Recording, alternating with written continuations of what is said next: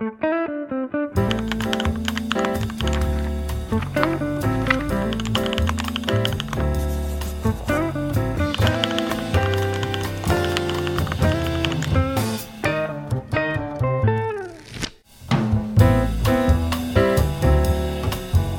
pessoas. Eu sou o Ivandro Menezes. E eu sou o Natan Matos, dois nordestinos perdidos no espaço não, né, Ivandro? A gente tá perdido no sertão, porque pra quem não mora no Nordeste... perdido de espaço, não, homem. Eu, hein?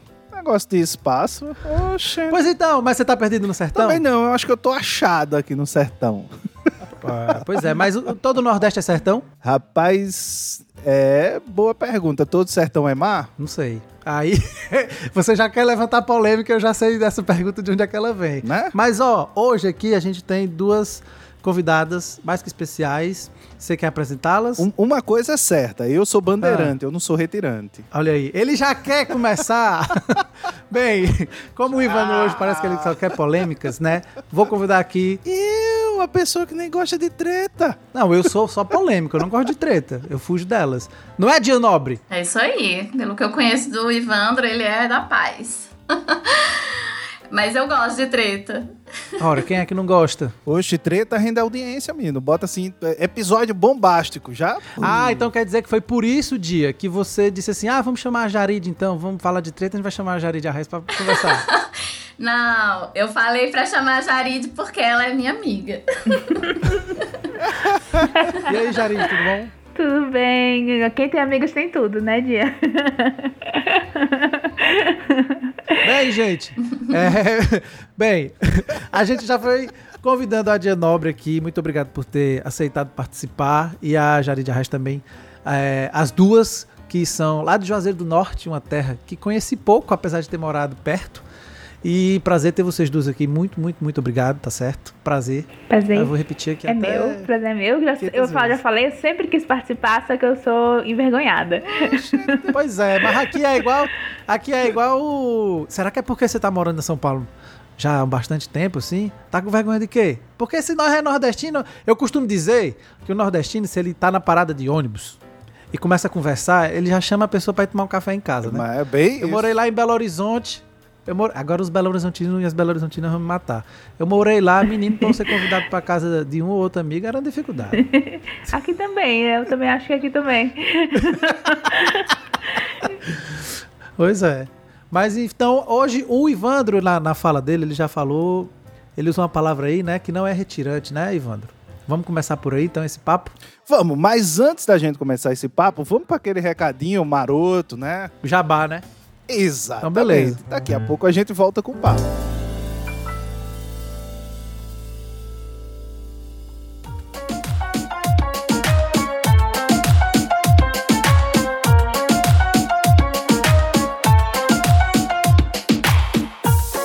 Então, Nathan Matos, chegamos àquele pedaço importante do nosso episódio, que é dar aqueles recadinhos do coração. Vou até mudar minha voz para aqueles locutores de rádio, daqueles programas Talk Night, né, que tem aquela tradução, né? Tá lá, spending my time, perdendo meu tempo.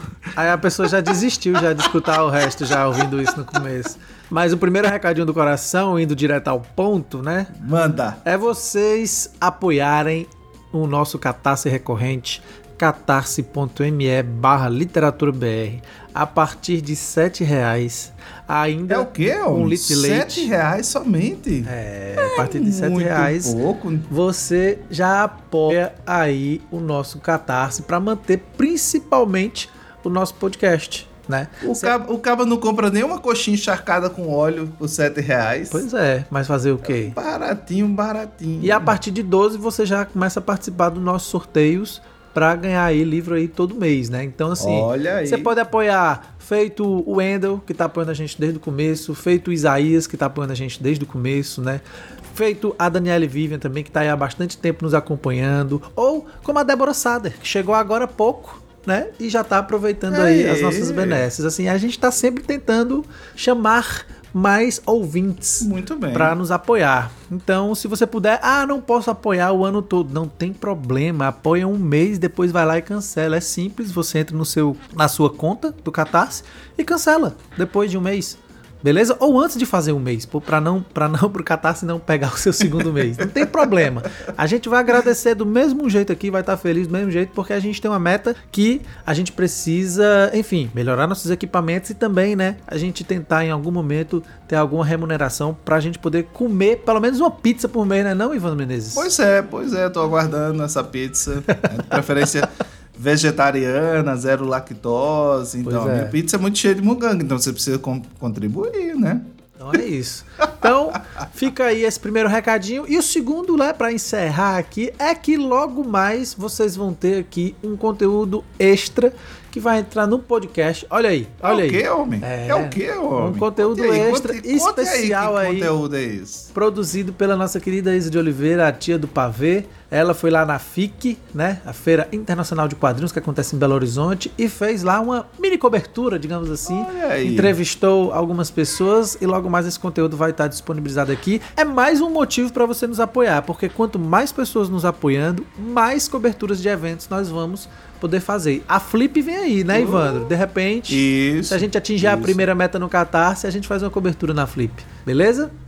Beleza, cara. E assim, agradecer a todo mundo que comentou, que deu feedback aí do último episódio que a gente gravou lá com com o Rafael Tati e lembrar também que o link para o projeto do Rafa, né, as vezes abertas, às vezes insólitas, aliás, da América Latina, já tá no nosso na descrição do episódio, porque quando saiu o episódio, o episódio foi ao ar, ainda não tinha o link, né? Então algumas pessoas me perguntaram cadê o link? Então tá lá o link já.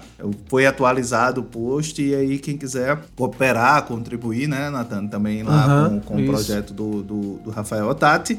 Tá o link na descrição desse episódio. Então, todo mundo que sempre manda feedback, o Newton Rezende, a Marta lá da Bahia, né? O, a galera no Twitter, que tá sempre lá, enfim, nosso Twitter tá bem movimentado, tem, tá por lá e aí agradecer a todo mundo. E não se esquece, curte, compartilha, né? envia para todo mundo. E eu queria fazer um pedido especial hoje que o Nathan sempre esquece. Classifique o nosso podcast no seu agregador. Então, se você está nos ouvindo lá pelo Apple Podcast, vai lá no Apple Podcast, dá cinco estrelinhas pra gente. Se tá lá no Spotify, classifica também. Isso ajuda o nosso podcast a chegar a mais pessoas, porque ele vai ficando ali entre os mais votados e aí vai auxiliar, vai ajudar a gente a chegar e alcançar mais e mais pessoas. É isso. Mas eu acho que é isso de recado. Fica agora, né, com o papo que a gente bateu com as escritoras Dia Nobre e Jaride Arraes sobre essa tal literatura retirante. Um abraço. Um abraço e bom episódio pra vocês.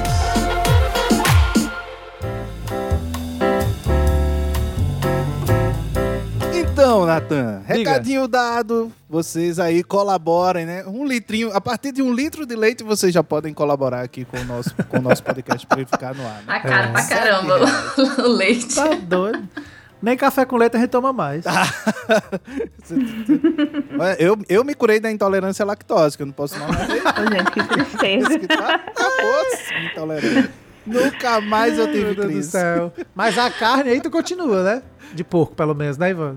Ah, Tá agora é de pouco, porque a de pouco tá mais baratinha. Mas e aí, você tá, Tá se segurando pra perguntar a Jaride? Rapaz, como eu quase não gosto desse assunto, né, de, de literatura nordestina, contemporânea, Ah, porque você sabe, né, literatura nordestina a gente tem que escrever sobre seca, tristeza, bicho magro, né? é. Tem que ter na capa do livro Um arame farpado, uma carcaça. uma carcaça de boi, um arame farpado.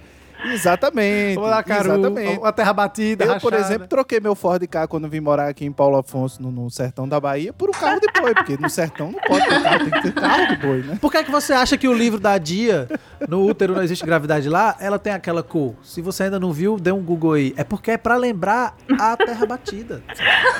Isso, exa- exatamente. A minha internet aqui, o pessoal não sabe, mas tem duas vacas girando um moinho. O entendeu? bicho. A internet ser cheirada. Faz a pergunta, Ivandro.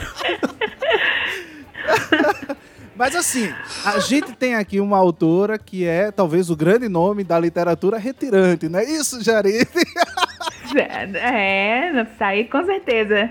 Por que é que as pessoas fazem O isso? grande nome, saiu uma manchete maravilhosa, isso na época que eu lancei Redemoinho, né, 2019, que era tipo a moça que faz literatura retirante e, e aí botaram uma, uma aspa que é de um conto meu. Que, é a- que eu comentei na, na entrevista e tal.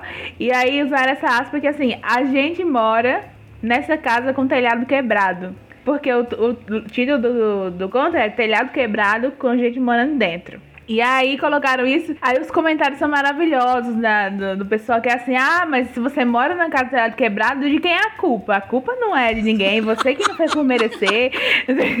Esse povo só, só se faz coitado. E eu, meu Deus do céu. Matéria. Mas, porra, Ah, se o livro fosse lançado hoje, Jarid, iam dizer que você se inspirou na Juma Marruá. Ia ser, a- ia ser literatura pantaneira. Olha aí. A pantaneira. Mas é, foi muito en- engraçado, assim, depois que passou, mas na hora eu tive muito ódio. Uhum. Porque aqui em São Paulo eu já fui chamada de retirante. Tava com minha motinha, na época eu andava de moto, que eu tinha coragem aqui ainda, não tenho mais. e aí, porque lá em Juazeiro só tem moto, né? E, aqui. Mas você andava de capacete ou com, com capa- sem capacete ou com com capacete? capacete, né? Pra não morrer. Pra, pra não morrer ou pra não, ter, pra não se machucar feio, porque a pior, a pior coisa não é morrer, a pior coisa é, É machucar. é Sim, ficar internada. E aí é, o, o taxista veio me pegar, minha moto tava parada, e ele falou: ah, você, você trouxe essa moto? Como foi que você trouxe essa moto? Foi de pau de arara? Meu irmão, eu vou ter que brigar com o taxista. Ele vai me deixar em casa, vai me deixar no matagal. Porque eu vou ter que discutir com ele. Essas coisas vão ficando engraçadas, mas na hora eu fico com muita raiva. É claro. Porque eu vejo como o sudestino enxerga Pleno 2022, o, no- o né? nordestino no geral e como eu sou enxergada por ser do sertão. Então, pensa Jari do sertão, antes da pessoa me ver pessoalmente, se ela não me conhece, vem toda a figura né, da, do sertanejo. Aí não ajuda também que o pessoal do cordel, como eu, eu comecei com cordel, o pessoal do cordel tem essa, essa, esse hábito de meio que se fantasiar, que consideram uma fantasia, com o chapéu de couro, o chapéu do lampião, com o chapéu de vaqueiro. E eu nunca fui essa imagem, né? Então, as pessoas se surpreendem quando, quando me encontram. Eu sou tatu, tenho tatuagem, não sei o que e tal. Mas na literatura eu tenho que lidar com isso o tempo inteiro. Na literatura é retirante. Mas o, o que, que tem de retirante na minha literatura se tudo que eu escrevo se passa lá no sertão? Então, eu não me retirei do sertão em nenhum momento. Eu estou lá, escrevendo sobre o sertão. E eu moro aqui em São Paulo. Então, a retirante sou eu? Como foi que aconteceu isso, né? Estão falando do- do- de um preconceito, de, um- de uma discriminação que é gritante, mas que você tem que, infelizmente, sofrer isso para você, para você entender. Porque quando eu explico isso para os sudestinos amigos, eles ficam muito chocados. Mas você vê que tem aquele delayzinho assim, demorou para entender qual é o problema Tem da, um da- atrasozinho, né? É, demorando pra entender. Aí eu vou lá ter que explicar. É. Mas é isso. O que, que, que tem de retirante? Não me retirei de nada. Tá lá na administração Ou toda seja, pegaram uma, uma, uma, uma característica que desnecessária que seria da pessoa e colocaram na literatura, o que não tem absolutamente nada a ver, né? Nada a ver. Não, e tem a coisa também que, que é a coisa do sotaque, né? Que agora, por exemplo, vai entrar uma novela nova e as chamadas da novela é tudo com um povo num sotaque que não existe aqui. Né, que é o sotaque nordestino da Globo, assim.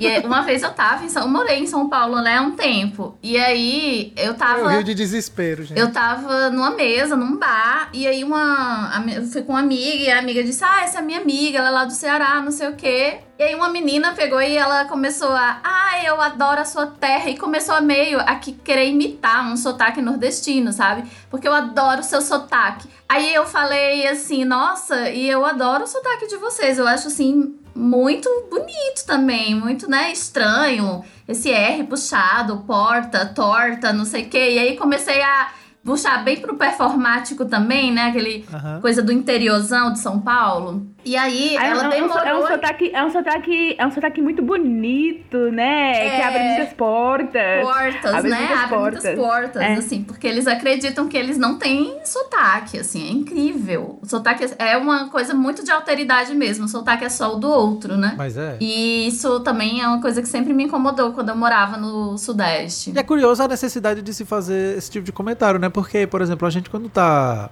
no Sudeste ou no Sul ou em outro estado, a gente não fica falando, ah, como é bonito o sotaque. Sim. Eu, pelo menos, já viajei em grupo, já viajei com minha esposa, já viajei com família. Quando a gente viaja para outros lugares, eu nunca vi ninguém, assim, ao meu redor, escutando pessoa do Rio Grande do Sul ou do Paraná. Ai, como teu sotaque é bonito. É, eu acho que tem essa, essa coisa do, do nordestino como. Eu tenho, tenho um cordel que o título é O Nordeste é a Periferia do Brasil. Que aí eu acho que tem essa coisa do nordestino mesmo como uma coisa exótica. E a gente é, a gente é bom pelas praias, nunca é por, por intelectualidade, por ciência, por qualquer outro assunto. A praia é o que o, o povo sabe da, gente. E também essa coisa do como a Dia falou, não se, não se reconhecer como sotaque, eu acho que principalmente aqui em São Paulo, é onde eu mais é, lido com isso, escuto isso. Por muito tempo eu suprimi meu sotaque de muitas formas, porque eu sofria muito, muita discriminação com sotaque. Quando eu cheguei, eu transferi a faculdade pra cá. A primeira vez que eu falei na faculdade, que eu levantei a mãozinha ali pra falar uma coisa pro professor, o pessoal deu risada. E sempre com essa coisa Irritante. irritante de dizer que é bonito, imitando. Sim. Eu tenho uma raiva disso tão grande. Só que eu sou uma pessoa, eu sou muito educada, eu sou muito Nossa, não fofinha sou com todo não. mundo. Eu respondi Aí já eu- na ironia. Eu não tenho, eu não tenho coragem de pegar e falar pra pessoa, eu não faço não, que isso é horrível, sabe? Eu fico só morrendo por dentro. E aí falo num podcast, falo numa entrevista, pra ver se a pessoa se toca. Mas é, é, é muito complicado. E só agora eu tenho é, combatido isso, que também foi uma decisão literária de trazer o sotaque pro que eu escrevo, né? Eu, Era, era isso que eu ia perguntar. eu escrevo com sotaque, eu coloco na minha literatura as palavras do Cariri do jeito que a gente fala elas, sem, entre muitas aspas, corrigir as palavras, né? Eu dou muito exemplo do molesta, que eu escrevo molesta com U. Eu não, não coloco moléstia, porque Que é moléstia outra não é o que a gente inclusive. não é o que a gente quer falar lá. Moléstia é, outra é. coisa. Sim. Então eu faço muita questão de fazer isso porque eu acho que o, o, o sotaque da literatura brasileira contemporânea, isso eu tenho percebido certas mudanças e tem alguns autores que escrevem com algumas expressões do sul, né, de Porto Alegre e tal por ali, mas eu acho que o sotaque da literatura contemporânea também é muito pasteurizado, Uhum. como se tentasse imitar aquele sotaque do jornalista da Globo, Uhum. que tenta não ter sotaque nenhum, mas tem o sotaque carioca Sim. né? Então eu acho que, que isso acontece muito e eu me recuso a É fazer uma parte busca pela disso. gramática correta, talvez, também, né? Pela, pela neutralidade, né? Neutralidade na- no sotaque, né? Ultimamente estavam se falando muito disso pros filmes, os dubladores e dubladoras aí. É, mas felizmente a gramática do meu livro é correta porque eu não tenho, eu não tenho que me preocupar muito com isso, porque É, quem corrige é o exatamente. povo da, da editora. Esse é o meu ponto. Não tem, tem quem corrige a gramática. A palavra em si, ela não, é, ela não tá Não, errada. exatamente, É, tá. Ela é nosso vocabulário, é nossa língua do, do, no- do nosso país. Não é uma questão de gramática, é uma questão de linguagem. Sim, sim, sim. Né? A linguagem, ela fala também da identidade. Ela é identitária. Então, na hora que, por exemplo, tá, você tá lendo o livro da Jarid e aparece, ah, porque fulano é bonequeiro. Isso, assim, isso cria uma identidade, Sim, sim. né, com quem lê. E aí não importa se você é de outro lugar e você não entende ah, o que é bonequeiro. Vai no Google e pesquisa. Mas assim, não importa, porque ali tá falando de uma identidade da autora, da narradora, da personagem, né? Então, assim, Mas vocês, vocês é isso que acreditam. tem que ser levado em consideração. Vocês acreditam que uma vez que, é, eu tô trabalhando no livro de cordel infantil e aí tem vários cordéis lá e acreditam que, que a edição pegou e falou assim: "Ah, mas você não acha que essa palavra aqui deveria ter uma deveria ser outra palavra para ela ter uma, uma espécie de tradução para ser entendida?" E eu fiquei assim incrédula olhando Se pro fosse uma comentário. palavra- É, é, sério que, que você quer mudar uma palavra nordestina, é, en- entre aspas também, porque o Nordeste é muito grande, tem muitos sotaques. Você quer mudar a palavra do sertão num cordel? Num cordel, todas as coisas que você poderia querer pasteur- pasteurizar, você vai querer pasteurizar o cordel, meu amigo. Aí eu acho é muito absurdo. Aí né? nem respondeu, né? Não, eu, Mas não, esse é um eu- eu absurdo mesmo. responder- Isso é uma das coisas que eu ia perguntar. Se em algum momento vocês duas, teve assim, o editor, a editora, sugeriu alguma mudança de palavra, porque eu vejo muito, eu sou do Nordeste, então, evidentemente, quando eu leio algumas coisas, por exemplo, guri, guri me incomoda. Até hoje. Guria, ok, é falado. bota menino, pô, bota menina, tá ligado? Então, assim, garoto, garoto, guri. Ah, e já aconteceu de sugerir, eu tô falando, dando esse exemplo, boy, tá vindo na rapaz. cabeça. Oxi. É, põe boy, o O que boy. for. Uma coisa bem generalista, assim, uma palavra do, do sul e do Pelo, pelo sudeste. menos na Paraíba a gente fala boy. Boy, moleque, É, boy, eu gosto de boy, É. boyzinha, boy. boyzinha, E assim, boyzinho. e era uma dificuldade de se mexer num guri, num guria. A- aliás, viu, Dia, não é nem boyzinho, nem boyzinho, é boyzinha. Boyzinha vai até o A, agora o, o boyzinho é. boyzinho. Vai até o N. É um boyzinho. A boyzinha. Olha aí. Eu coloquei num texto que eu tô região. escrevendo agora, boyzinha. E aí, num grupo que eu tô, né, uma pessoa, eu, tinha, eu apresentei um texto separado, assim. E a pessoa disse, eu não entendi. Não, mas é engraçado isso, né? Aqui, por exemplo, quando eu cheguei aqui em Petrolina, eu moro atualmente no Pernambuco, né? Eu sou cearense, mas moro no Pernambuco. E aí, o povo me chamava pra umas festas no muro.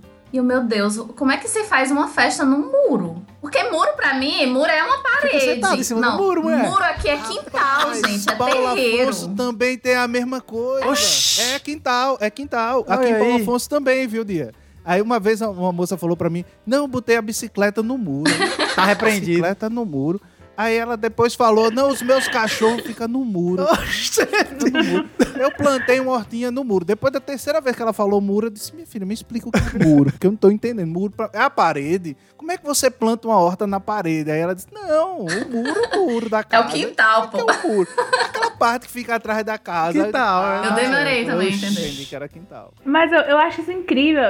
E eu acho muito massa quando você não entende essa, alguma palavra, porque isso te provoca, Sim. isso te acrescenta. Você pode sempre pesquisar. Inclusive, tem dicionários Sim. de cearês, dicionários de tem, baianês. tem, Sim. Tudo isso tem, tem o dicionário informal que tem esse tipo de expressão também, que você pode pesquisar, só que você tem que deixar de ser um pouco preguiçoso Sim.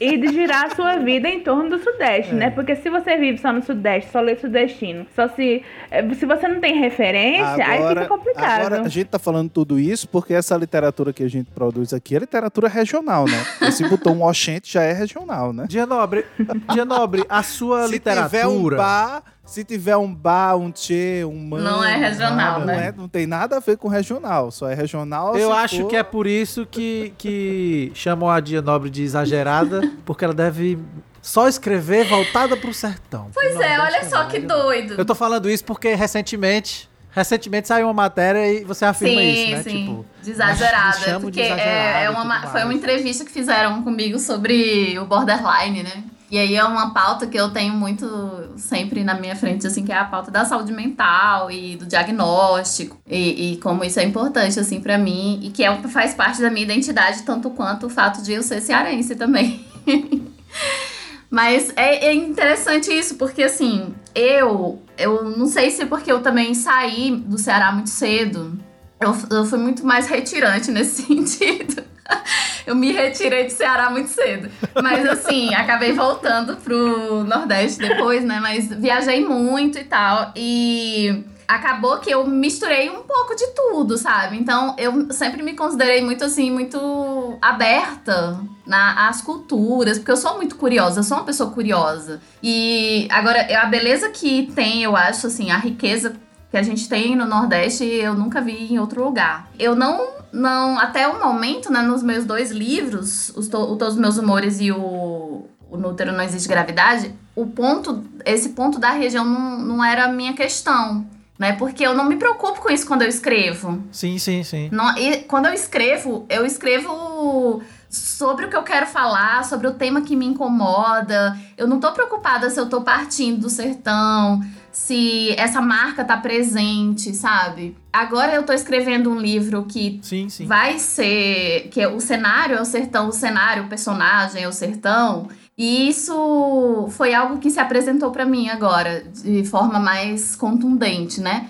De que sertão eu falo e o meu sertão, por exemplo, é completamente diferente do sertão da Jaride, porque nós temos experiências de vida distintas. Né? Apesar de a gente ser do mesmo lugar, da gente ter, inclusive, amigos em comum e a gente ter circulado nos mesmos ambientes, nós temos experiências de vida distintas. Eu acho que isso é, é muito rico, porque isso aí vai trazer vários sertões, né? E aí a gente.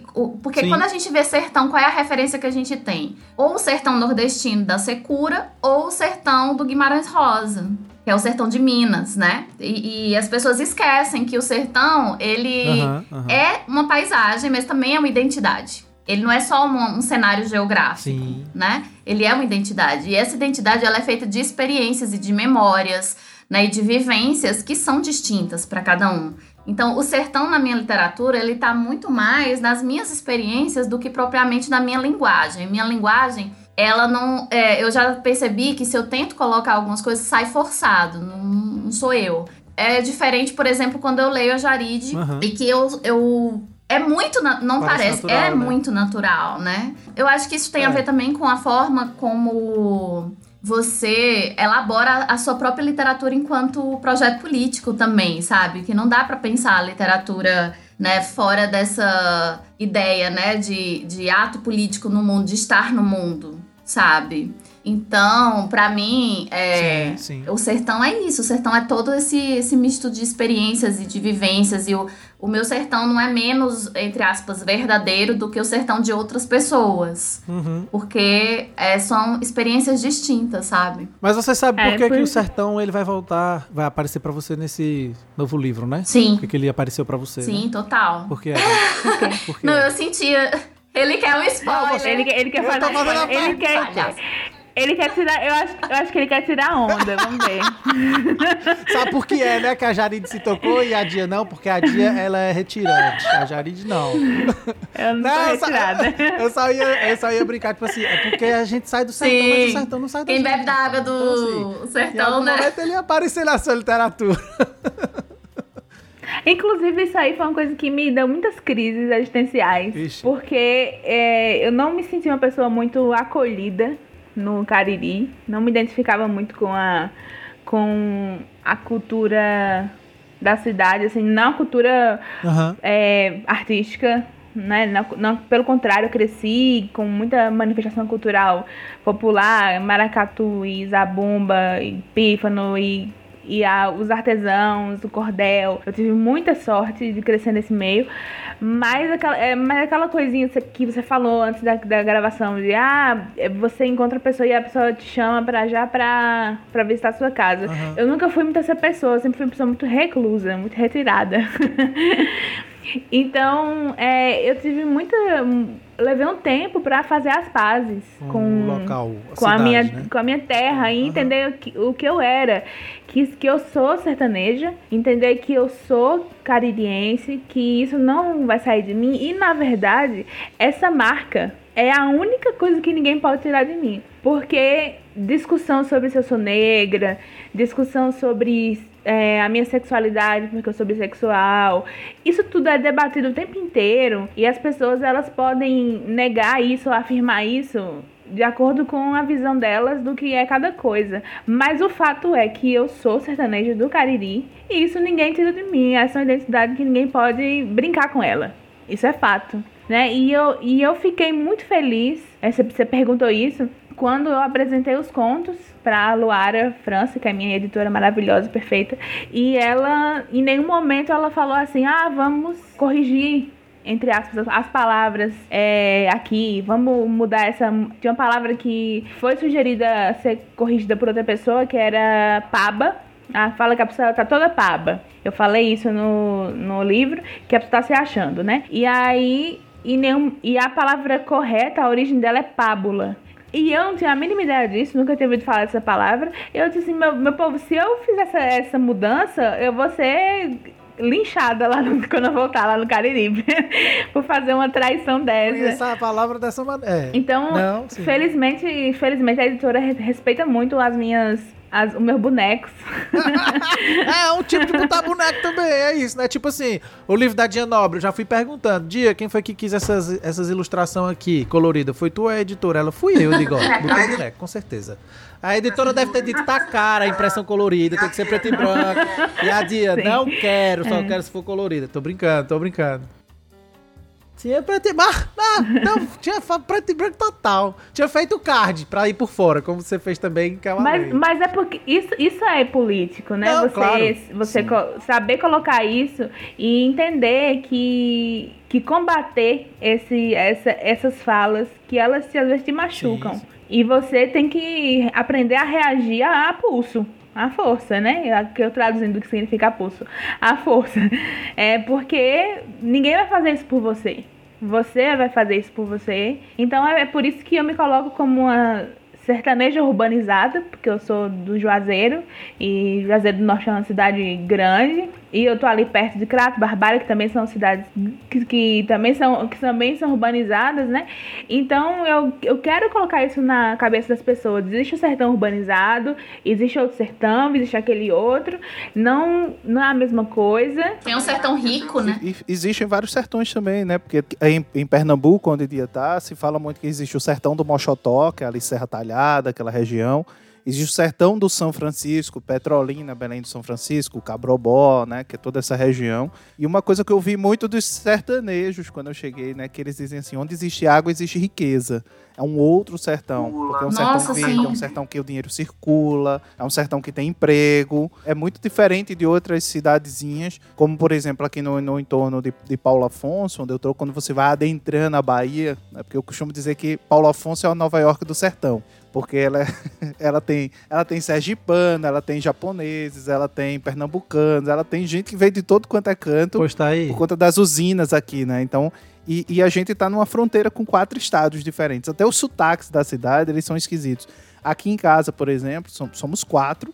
E os quatro têm sotaques diferentes. É, é muito engraçado. Isso é muito louco, porque você falou aí, que, Ivan, você falou que você estava lendo meu livro e tinha parado na parte da Ferrari, né? E é, isso é muito louco, porque assim, eu tô, justamente, isso. eu tô numa cidade de Petrolina, que é uma cidade riquíssima, é o segundo maior PIB do Pernambuco. É uma cidade que tem vinícolas, que tem iates eh, clubes assim. É que no prédio que eu morei, o meu carro era o carro mais barato que existe. E eu tinha um Renault, que não é um carro barato. É um Renault, era um Renault e era o carro mais simples. Entende? Porque era ficava do lado de uma Mercedes e do lado de uma Ferrari.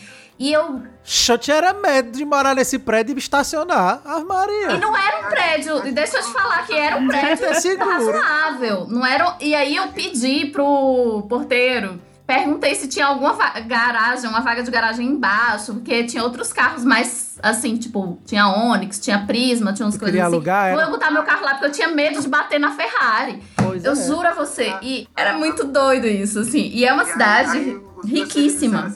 Mas sabe uma conclusão que eu cheguei, sabe, Dia? De quem, de quem tá fora, de quem tá fora do sertão, principalmente as pessoas de outras regiões, de que eles não se dão conta que o sertão é fluxo. Sim. O sertão ele tá sempre em movimento, ele tá sempre em mutação contínua, constante, né? E as pessoas sempre olham para o sertão como se ele fosse uma coisa estática, como se ele tivesse parado no tempo e no espaço. É como se ele fosse esse estereótipo do vaqueiro, é como se ele fosse esse sertão que o Luiz Gonzaga criou. Mas nem somente aquele ele, né? sertanejo do Luiz Gonzaga ele criou. Aqui não tem essa história de que a asa branca trovoou, a asa branca volta pra cá. Pergunta qualquer sertanejo, eles vão dizer que nunca vi uma asa branca voltar, porque trovejou. Eu nunca sei, não sei nem o que é a asa branca. Não, eu já vi a asa branca, mas nunca vi ela voltar. Não, mas sabe o que é essa performance? Ela Sim, vende. Claro, claro. Performance claro. que vende. Claro. Né? É, é, que, o que, é o que acontece no cordel. O cordel, né? Ai, porque você, para escrever cordel, você tem que escrever com uma certa. É, um, certas palavras, com certa cadência. Eu também escrevi cordel. Eu fui, de, inclusive, de um grupo que chamava Sociedade dos Cordelistas Malditos, que o pai da Jaride fez parte né, o Amurabi. E a proposta era justamente ir contra as regras do, de um cordel, entre aspas, tradicional que o Abraão fazia né, que o Abraão Batista fazia. Que a ideia, aí o povo botava nota musical no meio da rima, falava de temas que é, tradicionalmente não estão no cordel, como homofobia, como violência contra a mulher, etc. Entende? Então, assim, é, é, muito doido isso. E aí, eu já convivi com outro, com uma, uma, coisa cultural no Cariri que é muito, era muito mais underground e era muito mais contracultura do que essa reafirmação de uma cultura popular e tal, entendeu? Então tem lá dentro também tem essas contradições e tem essas disputas, Não é uma coisa linear. Ah, inclusive, o primeiro cordel que eu lembro de ter lido, né, pequena, foi o cordel Os 500 anos que invadiram o Brasil, do meu pai. Sim. E tinha tanto palavrão, tanto palavrão, que uma vez eu convidei ele para ler cordel na faculdade, na minha, na, quando eu fazia faculdade. E, e, ele resolveu ler esse cordel e eu fiquei, eita, vai lascar ser tudo, porque o homem vai falar um monte de, palavrão aqui e vai ficar todo mundo chocado. Pois é, eu, o meu primeiro cordel Mas... saiu nessa, nessa edição. Foram 12 cordéis. Eu tinha 15 anos. Olha aí. Aí foi muito foi muito importante para mim isso, porque me apresentou é, a cultura popular como uma possibilidade, assim, uma gama de, de, de, possibilidades tão grande. E é por isso que eu me sinto no direito absoluto de fazer o que eu quiser, escrever o que eu quiser, seja poesia, conto, romance, cordel. Me dá vontade, eu faço. Se é ruim ou se é bom, depois o povo vai dizer. Mas eu faço o que eu quero e eu, e eu boto as palavras que eu quero. Sim. E se vier, e se vier dizer que é regionalista, eu vou dizer, e tu não tem região também não? Só eu que tô na região? Regionalista é só no Nordeste. Já tá aí nos livros de, de literatura, né? Literatura regionalista é só que é produzida aqui, né? Porque a dia mesmo a gente conversando, a gente falou, existe uma literatura nordestina? E se existe, existe uma literatura sudestina, existe uma literatura sulista, existe uma literatura do norte ou nortista? Porque, porque sempre tem que enquadrar. Eu tava conversando com o Ivan que isso dava para virar um outro episódio, dá para virar, na verdade, eu acho que vários, chamando várias pessoas para conversar sobre. Porque assim, eu tava falando para ele, tem aquela geração, né, que infelizmente a maioria né, esmagadora ou de conhecimento são de homens e que aí os mais conhecidos é o Graciliano, né, e tem o Guimarães e tem não sei o quê. Não, os Zélins do Rego, assim, literatura regionalista, né?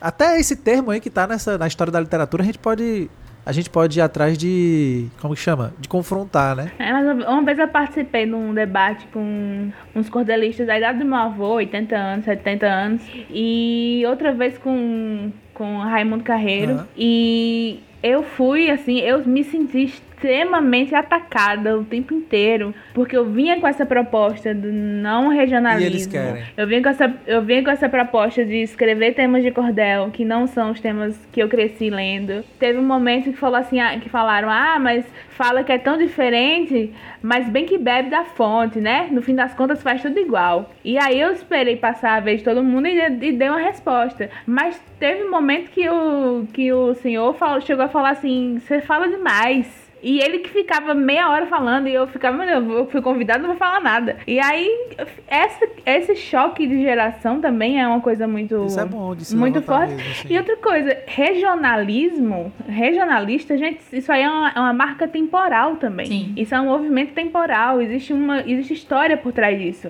Então, você não pode me encaixar no mesmo lugar que os regionalistas é, sim. de determinado tempo no Brasil. Hoje é outra coisa. Então acho que precisa desapegar disso e, e, criar mais repertório. As pessoas elas falta repertório a elas. Isso é falta de referências, de leitura. Isso é falta de leitura. Eu, eu acho até que hoje a gente tem mais uma literatura de identidade, de você reconhecer o seu lugar, o lugar que você vem e que você pode falar as coisas a partir desse lugar, entendeu? Então assim, eu não preciso pôr o meu personagem numa cidade do Sudeste para que ele viva experiências que são humanas, né? Que são inerentes Isso, a qualquer. universais, né? Exatamente, assim.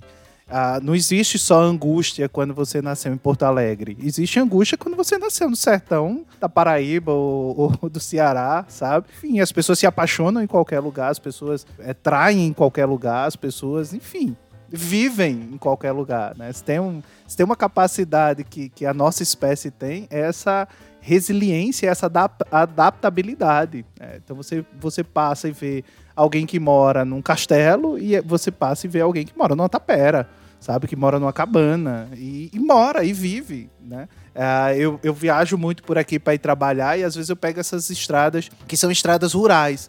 E às vezes eu passo e, e, eu não consigo deixar de me surpreender como as pessoas são capazes de viver em determinados lugares. Porque eu paro e digo assim: Nossa Senhora. eu acho véio. que eu não conseguiria viver aqui, sabe? Não, mas é sério. E não é porque é ruim. sim, sim, sim. Mas é porque é muito distante da minha realidade. Da, da realidade, são pessoas sim, que claro. 10 quilômetros de mim. Então, a 5 quilômetros da minha casa. Não é gente que tá 800 mil quilômetros. Agora, Ivandro, é curioso essa tua fala, porque eu também tô pensando, tô pensando em várias coisas, na verdade. Uma das coisas que a Jarid falou aí, eu fiquei pensando na academia, quando tava na UFC, aqui em Fortaleza, que o pessoal chegou a brigar uma vez quando quiseram tirar a literatura cearense de disciplina obrigatória. Que a literatura cearense 1, eu acho que era obrigatória. E aí eu acho que aqui tinha dois e, e não era, ou ia tirar as duas, ou não ia abrir turma no semestre. O que é compreensível, porque se você não tem gente que quer cursar a disciplina, tá, você não vai colocar um professor, né, dentro da universidade pública, ao invés de, de abrir uma turma de 20, 30 pessoas, você não vai botar para uma turma que tem três. Uhum. Mas sim, se você tem que deixar a oferta aberta, porque, né, também é a questão de memória também, né, tradição e etc e tal. Mas eu fiquei, eu me lembro um pouco absurdado de como as pessoas quiseram brigar pela literatura cearense. E não estavam equivocados, não. Mas assim, é, eu fico pensando muito nisso quando a gente fica discutindo sobre literatura regionalista, e aí a gente falou assim agora, isso foi uma coisa do tempo. Agora é outra coisa, né? E aí o Ivandro falou dessa questão da identidade. E eu fiquei pensando aqui se determinadas obras, aqui já é um outro assunto, determinadas obras seriam escritas, por exemplo, o, um personagem X de outro país dava pro Ivandro ter criado esse mesmo Nova York do sertão, eu fico pensando, né? Será que dava? E aí ia perguntar a vocês duas se de alguma maneira, eu não sei dia com que idade você, né, se mudou, mas de alguma maneira essa mudança também de ambientes, né, de cidades, né, digamos assim, de cultura, de algum, se algum, de alguma maneira acaba reverberando Ô, Nathan, só na escrita. uma parte antes das meninas. Que essa questão que tu falou da, da universidade, também eu, eu vejo com, com e não sei, mas dentro da minha experiência na universidade também tem um pouco de que a universidade sofreu muitas vezes um processo de interiorização que é super benéfico, mas muitas vezes sem essa identificação entre as pessoas que compõem a universidade e esses locais onde elas estão inseridas. Uhum. Né? Então, muitas vezes essas pessoas estão mais interessadas em tratar das coisas que são de fora daquele lugar do que necessariamente ter preocupações com em pesquisa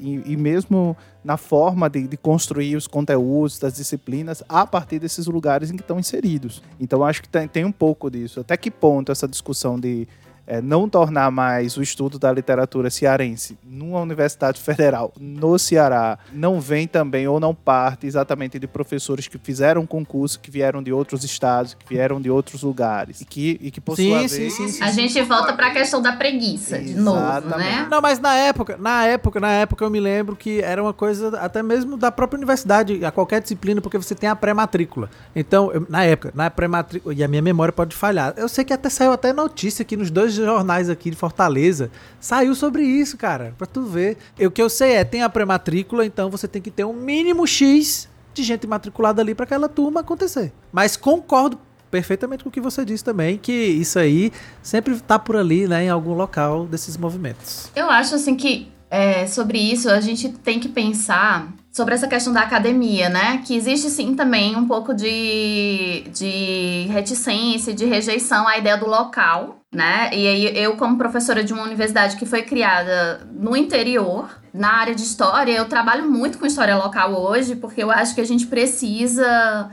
pensar a história a partir da nossa vivência hoje, se a gente tem tanta gente hoje que não tem consciência histórica do panorama geral que a gente vive, é porque não, não conseguiu olhar para a própria história e não sabe nem de onde é que fala. Né? Então, é, eu tento trazer as questões de uma história do tempo presente, do história contemporânea, que são relevantes a nível nacional e mundial, mas fazendo as pessoas pararem olharem de si, sabe? E aí eu acho que existe sim muita preguiça, principalmente porque vem muita gente de fora para cá né? E acaba querendo trazer suas próprias realidades e aplicar ali como se eh, não houvesse, né, uma, uma existência prévia na, naquilo, ou, se a, ou como se a própria academia ela fosse também o que está fora, né? Essa coisa aí extemporânea e que não, não pode haver pesquisa se partir do local, partir do lugar, partir das experiências, da identidade do lugar. Mas isso está longe de ser é regionalista, porque eu acho que o regionalismo, ele tem um peso aí que tem a ver com isso que a Jarid falou, né, de ter sido um movimento muito pontual em um momento da história, mas que hoje ganha esse peso de homogeneizar todos, né, todo, todo, todo mundo que produz. Então, se a gente pensa literatura cearense e vai falar sobre literatura cearense fora, as pessoas só pensam em Raquel de Queiroz e José de Alencar. Eu acabei de participar de um evento em São Paulo no mês passado que a pessoa, uma pessoa tava lá falando de José de Alencar e de Raquel, sabe? E nada contra, os dois têm os seus méritos lá nos seus momentos de produção, mas hoje a gente tem uma literatura contemporânea que trata de outras questões, né, que, que quebra com esses paradigmas, que quebra com os preconceitos, que questiona esse preconceito. E assim, muito honestamente, eu acho que a gente já tá cansado do homem branco sudestino na crise existencial, porque.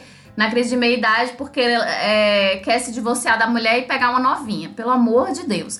Sabe? Ou do escritor que não tá em crise que não consegue mais escrever. Ou da mulher de meia idade que tá em crise porque o marido deu um pé na bunda dela. Pelo amor de Eita, Deus, sabe? pronto. Agora Ivandro não vai mais publicar livro, não. Os teus próximos livros eram assim, né, Ivandro? Não, Di, mas você tá eu cheguei certíssimo, na assim. meia idade agora, agora que eu pensei que eu ia poder aproveitar pra escrever sobre isso. Mas é muito curioso como isso ainda acontece, assim, ainda recebo originais desse, desse sniper aí que a Dia fala. Nossa. Ap- aproveite, meu filho, porque vende, viu? Aproveite. Ei, Mas mano, ia- vende, vende, mas assim. Mas eu ia dizer uma coisa, rapidamente antes de falar do- da pergunta. É, eu ia dizer que eu tenho algumas coisas contra a Raquel do Queiroz. eu tenho algumas coisas contra ela. A relação Fique à dela com a, vontade, fique à vontade. a relação dela, dela com a ditadura militar é uma das coisas que eu tenho contra ela. Sim. Nunca li Raquel do Queiroz na minha vida. E sempre fiquei numa posição meio, ixi, agora? Porque me chamaram pra falar sobre coisas regionalistas. E sempre vinha Raquel de Queiroz e aí, Jarid, o que é que você acha? Eu, "Ah, então, nunca li, né? Nem lerei. Nem li, nem lerei. Porque eu, eu estou mais preocupada em ler minhas autoras contemporâneas e alguns autores contemporâneos que eu acho, gente, massa demais e faço questão de ler. Mas é, é isso que a Dia falou, né? Me perguntaram numa entrevista recente assim, ah. Ah, ó, a Jarid tá rindo aqui, porque o Ivandro, sacanamente, como sempre, tá escrevendo aqui no chat, assim, ó, achamos o nosso clickbait. A gente tá sempre atrás do clickbait. É, o Ivandro tá dizendo que o título desse episódio vai ser assim: Jarid Arraes diz que odeia Raquel Queiroz. Então, até meu cachorro veio ser animado, animado aqui, o cara risada. Ai, gente, não. Aí me chamaram pra uma entrevista com. Mas, mas é ótimo isso, porque agora nós temos uma outra, uma outra escritora. Mas que fique claro, ela não odeia, porque ela não Sobre leu, ela só não assim, quer tanto isso é bom, Só- só isso é bom porque finalmente. Clarice Lispector vai ter uma paz nesse episódio, nesse, nesse podcast. Porque todo episódio a gente, todo episódio a gente fala que não gosta da, da Clarice. Rapaz, já li as duas. Eu já li dois livros da, da Raquel e li um livro da A Clarice. pobre, gente.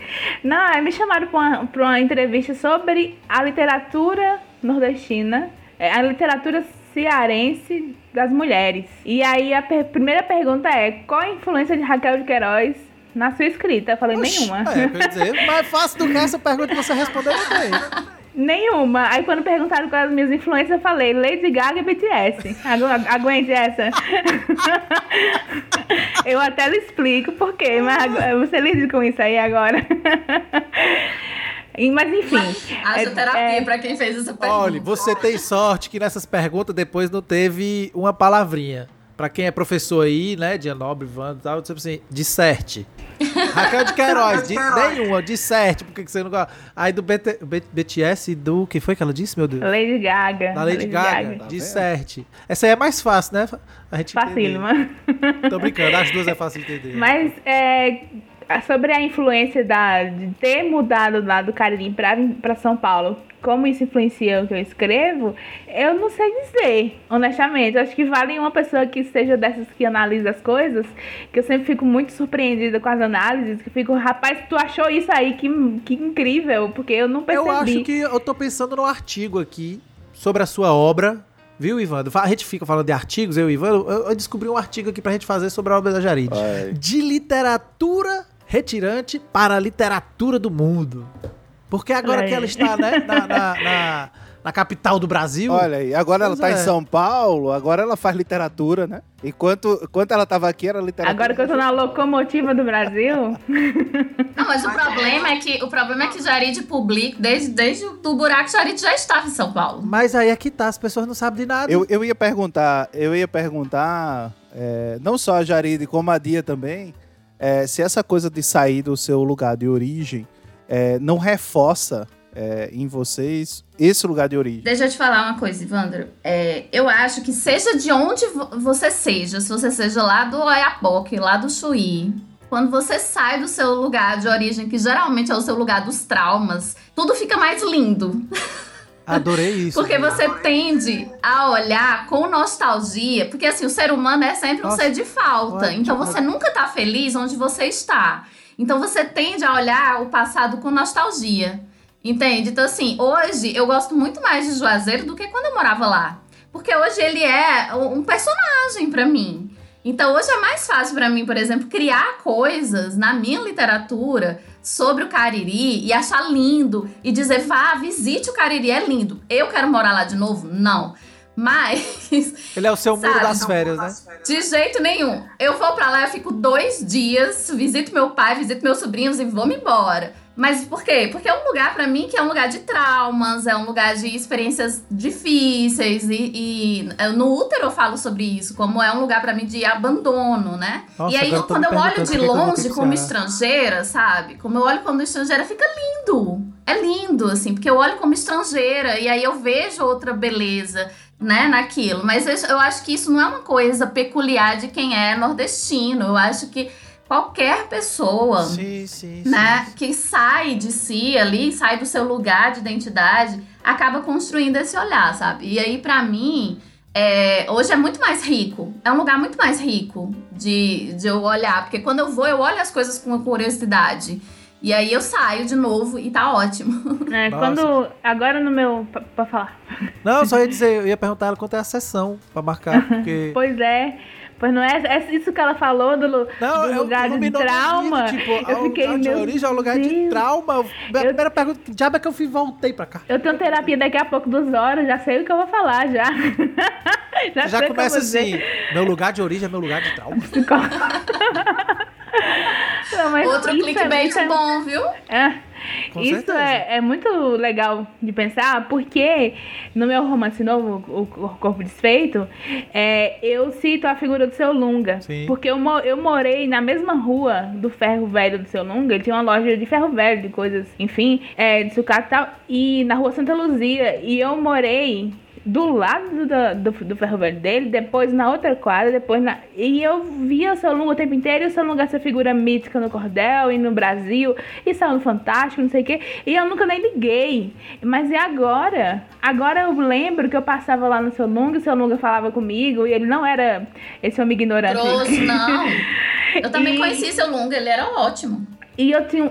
Agora eu tenho um afeto tão grande por isso por lembrar que eu morei na, morei na rua Santa Luzia, que era perto da rua principal do centro, e eu, e eu lembro muito que lá tinha umas coisas de. umas flores com glitter que se fazia na época da Romaria, e a calçada ficava toda brilhante, assim, cheia de brilhinho. E eu, criança, ficava, gente, o que é isso? Isso é joia? Eu, eu não entendia que era da, das flores que faziam. E então, vir para São Paulo me fez ter esse, esse carinho por não encontrar aqui as coisas que eu a amava falta, lá, né? né? E que eu nem sabia que eu amava. A nostalgia então, da Genoa. Hoje é uma, é uma relação de amor, um amor que sim também tem os seus traumas, mas é um, um amor muito maior ao ponto de eu, ter, de eu fazer a escolha política de colocar o Cariri no que eu escrevo, né? Então, é realmente uma, um sentimento muito forte. Bem, meus amigos, minhas amigas, eu vou encerrar ao vivo aqui. Eu vou encerrar, não aguento mais não, porque eu já tô sofrendo Pera, demais com essas duas falando aqui. Tô brincando. Que Ave Maria. A Dianobra fala que o negócio é da nostalgia. Aí a Jaride fala e ela fica falando também que você fica, meu Deus, eu vou, eu vou, eu vou quero ir embora. Não, deixa eu só falar um negócio que eu me identifico Eu vou me embora de Fortaleza porque... agora, depois de vocês duas falando assim. Ivandro, me ajuda aqui. Eu saí, eu saí do Cariri, né, e fui estudar a Beata, né, a Beata Maria de Araújo, que é uma beata de lá e que eu vim de uma família muito religiosa e eu tô escrevendo um livro agora que ela é uma das. Ela entra como uma personagem também. Mas o que eu ia falar é que aí eu leio Jarid e é muito bizarra a leitura que eu tenho, assim, porque eu leio e eu sei, eu consigo criar na minha mente um mapa e andar com a personagem, porque eu consigo visualizar as lojas, eu consigo visualizar as casas né? Então, eu acho que isso é que é interessante, sabe? Que talvez num leitor que não seja de lá, ele não vai conseguir fazer isso porque ele vai imaginar outra coisa. Mas para um leitor cearense, um leitor especificamente caririense que lê o, o livro da Jaride, ele vai se colocar no lugar. Então são leituras, são, é uma literatura que dá diversas possibilidades de leitura, sabe? Eu acho que isso é, é mágico, né? Do mesmo jeito que se eu leio um livro que é ambientado é, em Porto Alegre, eu tenho que me forçar a imaginar, porque eu não conheço, né? Então, essa, eu acho que tanto para o leitor é, nativo quanto para o leitor estrangeiro, sabe? Vai, é, é, é uma riqueza muito grande. E que acho que é isso que tem que ser reforçado, né? Que essa diferença, ela contribui, né, para a riqueza da literatura, não ao contrário, né? É, isso eu passei a vida toda fazendo o esforço de me identificar com, li com histórias que não tinham nada a ver com a minha realidade. Sim. Eu acho que as pessoas que também não têm muito a ver com a minha realidade também podem fazer esse esforço, né? Não custa nada. Quer dizer, custa o preço do livro, gente, que tá alto, mas vale a pena comprar, tá? Porque é literatura brasileira contemporânea. Vamos valorizar. Tá, eu sou, eu sou suspeita por falar dos livros de Jarid, não, não dá pra falar, não. Ô, mulher, eu amo tanto tu. Gente, ó, Você vocês ficou encontrei- mudo, Natan. Tá mudíssimo. É, isso aí estão querendo me calar aqui, viu? isso aí é a Ivandra aí. Ó, o, o... Foi o fantasma da Raquel de Queiroz. Ave Desligou Maria, teu microfone. Jesus. Mulher não diz isso, não. Rapaz, eu acho que a gente precisa parar de brincar com isso, porque outra gravação da gente deu um tilt quando a gente falou da Clarice. Mulher não diz isso, não. fantasma Mulher, minha esposa tá Clarice, saindo aqui foi agora, eu vou ficar Raquel. sozinho em casa e eu tenho medo de fantasma. Rapaz, É, e tá perto, e tá perto E aí. Data tá em Raquel- Fortaleza, e o então fantasma tá em Raquel casa. ainda tinha, ó, vínculo com os fantasmas dos, dos, dos milicos. Ainda é pior, viu? O que... Não me deixe de jogar praga, desgraça. É fantasma, é fantasma reaça, viu? É fantasma reaça. E chega rápido aí que tu tá em Fortaleza, aí. Pra chegar aqui, pra chegar aqui ela Ô, demora. O que eu ia tá dizer, longe, o que eu ia dizer, aí- Ivandro Menezes, é que essas duas aí tem que voltar, ou aqui ou no canal, porque assim, o podcast ele tem meia hora. Já tá duas vezes o tamanho do episódio.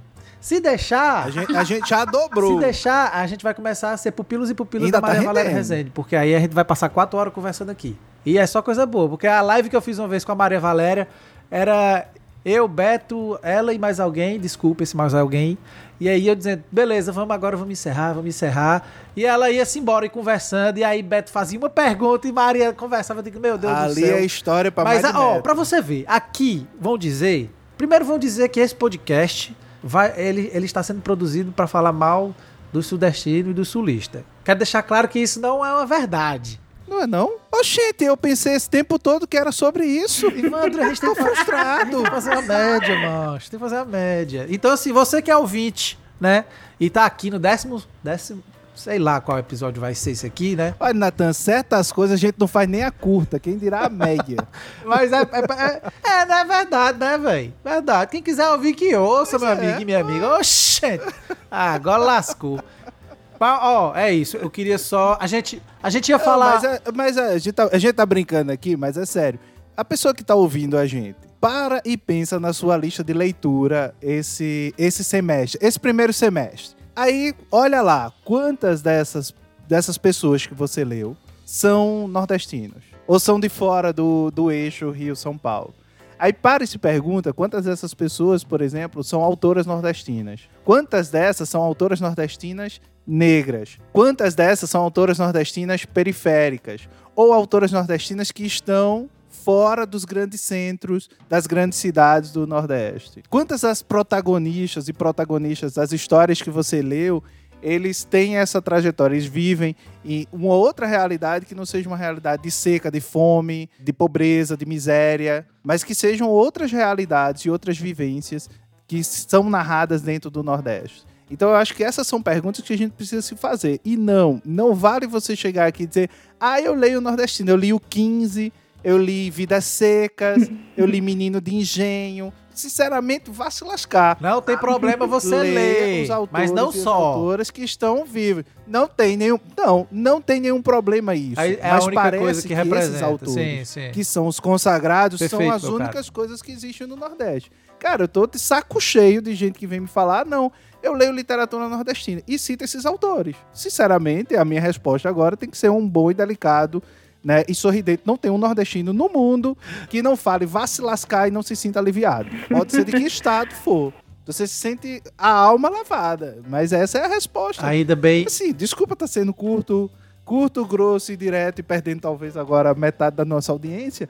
Mas, mas essa, essa é uma realidade. Vai aumentar, precisa- macho, porque os nordestinos nordestinas que estão ouvindo agora vão compartilhar pros outros, pras outras. Ah, cara, mas, mas sinceramente, é uma, é uma coisa que a gente precisa refletir, cara. Quanto a gente lê de Nordeste, sabe? E quanto que a gente tá lendo de Nordeste são de pessoas que estão produzindo agora, que estão vivenciando o agora, sabe? Que estão preocupados com as questões do agora, que estão traduzindo nas suas obras um outro Nordeste, que não é esse Nordeste da fome, que não é esse Nordeste da seca. Eu amo o Graciliano Ramos, eu amo o Jorge Amado, sabe? Mas eles dialogavam com o tempo e com a época deles. O Graciliano falava de um sertão que estava na janela da casa dele em Palmeiras dos Índios. Sim. Ele estava vendo aquilo ali, sabe? Ele, ele- o Jorge Amado falava de uma Bahia que ele conhecia o cheiro, que ele conhecia os, os odores, que ele conhecia o sotaque, que ele conhecia a, a- a rítmica.